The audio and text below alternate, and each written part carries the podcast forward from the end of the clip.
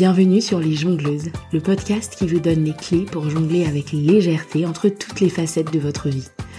Je suis Ruth Manou, coach de vie et future psychologue. Je suis aussi deux fois maman, passionnée de musique et de pop culture. Et chaque semaine, je m'inspire de tout ça pour vous aider à retrouver votre voix intérieure, loin des injonctions et des chemins balisés. Pourquoi? Pour que vous puissiez jongler avec fluidité entre toutes les facettes de votre vie. Je vous donne rendez-vous tous les vendredis pour un nouvel épisode. Abonnez-vous à la newsletter ou sur votre plateforme d'écoute préférée pour être notifié des nouvelles sorties. Et je compte sur vous pour partager largement autour de vous et pour laisser une pluie d'étoiles et de commentaires partout où c'est possible. Bonne écoute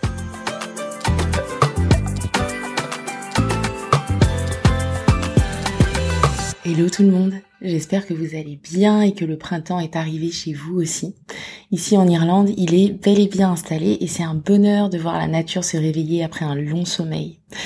Une chose que je remarque sur le fait de vivre dans un environnement plus proche de la nature, c'est que je ressens beaucoup plus profondément les changements de la nature et leur impact sur moi. Par exemple, j'ai passé l'hiver à avoir envie d'hiberner, à rester chez moi, à devoir me motiver pour chaque sortie et je commençais même à me demander si c'était normal. Et puis le printemps est arrivé et ça m'a naturellement donné envie de ressortir me balader et d'être dehors.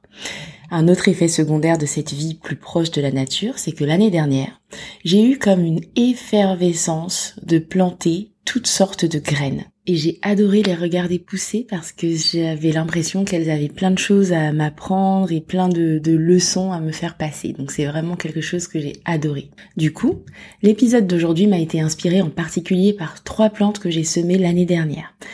C'était des graines de piment à la croissance fulgurante et spectaculaire, des graines de poivron à la croissance lente et surprenante et des graines de gombo qui n'ont jamais rien donné. Dans l'épisode d'aujourd'hui, donc, je convoque les énergies du printemps et les énergies de mes jeunes pousses pour aborder avec vous le sujet de la comparaison aux autres. Vous êtes prêtes? C'est parti Alors de quoi est-ce qu'on parle quand on parle de comparaison aux autres? Bah, C'est assez transparent. En fait, c'est le fait de se mesurer aux autres. On va mesurer nos caractéristiques intrinsèques avec celles des autres, on va mesurer nos accomplissements avec ceux des autres, on va mesurer nos vies de famille, nos enfants si on en a, nos corps, euh, nos carrières, etc., etc. Bref, tout peut y passer. En soi, la comparaison est un mécanisme complètement naturel. Nos cerveaux humains jouent juste leur rôle de machine à analyser et à catégoriser le monde qui nous entoure. La comparaison, c'est juste une façon de se définir par rapport aux autres, de marquer son appartenance à tel groupe, sa non-appartenance à tel autre groupe. Donc en soi, il peut s'agir d'un phénomène plutôt neutre. La comparaison aux autres peut aussi être une façon de se mesurer à la norme, de voir si on y est bien conforme dans les clous ou bien si euh, on s'en éloigne. Ça peut être pour des choses très physiques. Si vous avez été enceinte ou si vous avez des enfants, vous savez que euh, on compare un peu euh, en percentile pour savoir si la croissance de l'enfant est normale. Et puis une fois qu'il est né, on va aller le comparer par rapport, on va comparer à une courbe de croissance qui est qui a un reflet de la moyenne, etc. Euh, et puis ça peut aussi être sur des choses plus sociales, plus normatives. En tout cas, dans ce cas, la, comparaison est un moyen de vérifier qu'on est bien sur un chemin balisé et que tout se passe comme sur le plan, que tout va bien. Là où les choses commencent à se gâter, c'est quand le fait de se comparer aux autres nous fait systématiquement nous sentir mal, nous frustre, voire nous décourage et nous coupe dans l'élan de ce qu'on est en train de construire pour nous-mêmes. Parce que, ouvrez les guillemets et dites-moi si vous vous reconnaissez dans ces phrases, on ne sera jamais aussi bien que les autres. Les autres y arrivent beaucoup mieux que nous. Et puis de toute façon, elles ont beaucoup plus de chance que nous. Elles ont beaucoup plus de ressources que nous. Leurs maisons sont toujours plus ceci ou cela, alors que nous, bah, c'est pas le cas. Leurs enfants sont toujours plus ceci ou cela, alors que les nôtres, etc., euh, etc. Vous voyez le tableau. En fait, ce qui se joue à ce moment-là, c'est qu'on introduit dans la comparaison une dimension de jugement. On n'est plus alors dans une simple comparaison, dans une comparaison neutre, entre guillemets pour neutre. Euh, on n'est plus dans plus grand ou plus petit, mais on est dans mieux ou moins bien. Et c'est là que mon expérience de jardinière en herbe va nous venir en aide. que je trouve intéressant avec ces trois types de graines, c'est que leurs rythmes différents sont un bel enseignement pour nos cerveaux qui comparent par défaut. Donc comme je le disais tout à l'heure, les graines de piment oiseau ont poussé à une vitesse impressionnante en étant hyper gourmandes en eau. En quelques semaines, on avait de jeunes pousses hyper vigoureuses, euh, bien vertes, suivies par de nombreuses fleurs et très vite de beaux piments verts qui ont rougi très très vite. Quelques mois plus tard, les plantes se sont épuisées, elles ont séché et j'ai fini par les jeter cette année. Quant aux graines de poivron, elles ont mis beaucoup plus de temps à pousser et demandaient beaucoup moins d'eau. Elles n'ont quasi rien donné l'année dernière. En revanche, cette année, donc un an après, on dirait qu'elles ne vont plus s'arrêter de fleurir et de donner des poivrons. Alors ils mettent plus de temps que les piments à rougir ou à jaunir, mais maintenant qu'ils sont en pleine croissance, ils demandent beaucoup plus d'eau. Et pour finir, les graines de gombo n'ont absolument rien donné alors que j'ai suivi exactement le même procédé que pour les autres.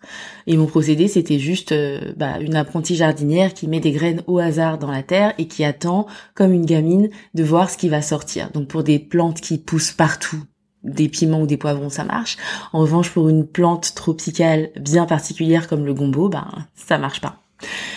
Ce qui est intéressant quand on observe ces plantes pousser, c'est qu'à aucun moment il nous viendrait à l'idée de blâmer le poivron en se disant qu'il pourrait quand même pousser aussi vite que le piment.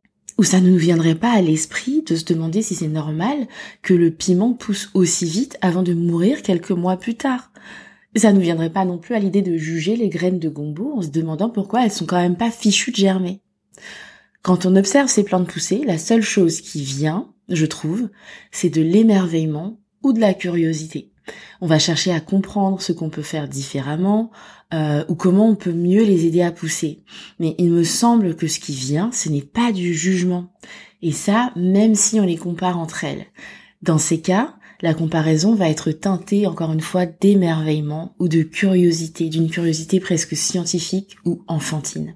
Et c'est exactement ça que j'ai envie de vous inviter à faire pour vous-même. La prochaine fois que votre cerveau repassera en mode comparaison et vous proposera des pensées teintées de jugement qui vous pousseront à vous déprécier ou à déprécier l'autre personne, parce que ça marche dans les deux sens, j'ai envie de vous inviter à pratiquer à la place les pensées suivantes. La première pensée, c'est que nous avons toutes et tous des rythmes, des trajectoires et même des choix de vie différents. Or, quand on se compare, tout ce qu'on a sous les yeux, c'est un instantané. Bien souvent, on n'a pas l'image complète, ou plutôt on n'a pas le film complet. On n'a pas accès à l'histoire de la personne à qui on se compare, on n'a pas accès à ses choix, on n'a pas accès à ses expériences, à tout ce qui en fait modèle sa façon de voir le monde et qui fait qu'elle en est là où elle en est quand vous vous comparez à elle. En fait, dites-vous que ce que vous voyez, ce sont juste deux plantes différentes qui poussent chacune à leur rythme bien propre et potentiellement différent. Alors c'est vrai, on peut parfois avoir l'illusion qu'on est une seule et même plante quand on se compare à une personne qui nous semble euh, très proche, voire identique, soit parce que la personne fait le même métier que nous, qu'elle a la même structure familiale que nous, le même âge, a fait les mêmes études, etc., etc. Mais même dans ce cas-là, en fait, on n'est jamais vraiment à l'identique. Et la jardinière en moi a envie de vous partager cette autre pensée à mettre dans votre kit anti-comparaison. Chaque fleur, chaque fruit d'une même plante, d'une même plante, est unique et avance à son rythme propre. Une autre pensée que j'ai envie de partager avec vous, c'est une observation qui me vient de mes graines de gombo. La raison pour laquelle elles n'ont rien donné est que je ne les ai pas plantées comme il fallait, dans la bonne terre et potentiellement pas à la bonne exposition. Pourtant, j'ai suivi exactement le même procédé que pour mes poivrons et pour mes piments, et mon procédé a bien marché sur elles. En fait, ça c'est un risque du fait de se comparer. En se comparant et dans une volonté de produire les mêmes résultats que la personne avec qui on se compare, on peut avoir envie de mimer les actions qu'elle met en place. Or, ce qui marche pour l'autre personne n'est pas nécessairement ce qui va fonctionner pour nous. Tout simplement parce que ça ne va pas correspondre à la personne que nous sommes réellement, ou bien que nos circonstances, notre environnement ou notre entourage sont différents. L'idée serait plutôt d'apprendre à se connaître soi-même et à développer une intimité avec soi-même, ainsi qu'une vision claire pour votre vie, quel que soit le domaine dont il s'agit. et ensuite de tout donner pour mettre en œuvre la vision qui vous correspond à vous et à vos conditions de vie en vous concentrant sur vous. Bon, et puis parce que la nature humaine est ainsi faite et que même si on cultive ces pensées-là, il est fort probable que la comparaison revienne pointer le bout de son nez, il y a une troisième idée que j'ai envie de partager avec vous qui vous permettra d'utiliser la comparaison à votre avantage. Bah oui, quitte à ce qu'elle soit là autant qu'elle nous soit vraiment utile, non? Mais pour ça, je vous donne rendez-vous la semaine prochaine parce que l'épisode est déjà, comme je les aime, short and sweet et que l'idée que j'ai envie de vous partager aussi est longue. Donc pour ça, je vous donnerai rendez-vous la semaine prochaine pour aborder cette troisième idée. En attendant, je vous laisse en compagnie de mes pensées de jardinière en herbe. La première pensée, c'est que nous avons tous des rythmes et des trajectoires différents. La deuxième pensée, c'est que même si nous avons l'impression d'être vraiment identiques, ce n'est jamais vraiment le cas.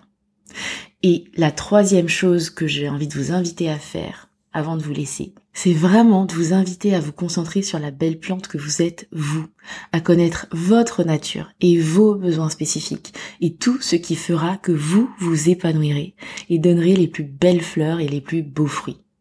Si cette idée vous parle et que vous avez envie d'un accompagnement pour aller plus loin, vous pouvez réserver votre appel découverte en cliquant comme toujours sur le lien dans les notes de l'épisode. Je vous donne rendez-vous vendredi prochain pour la suite de cet épisode et d'ici là, prenez soin de vous.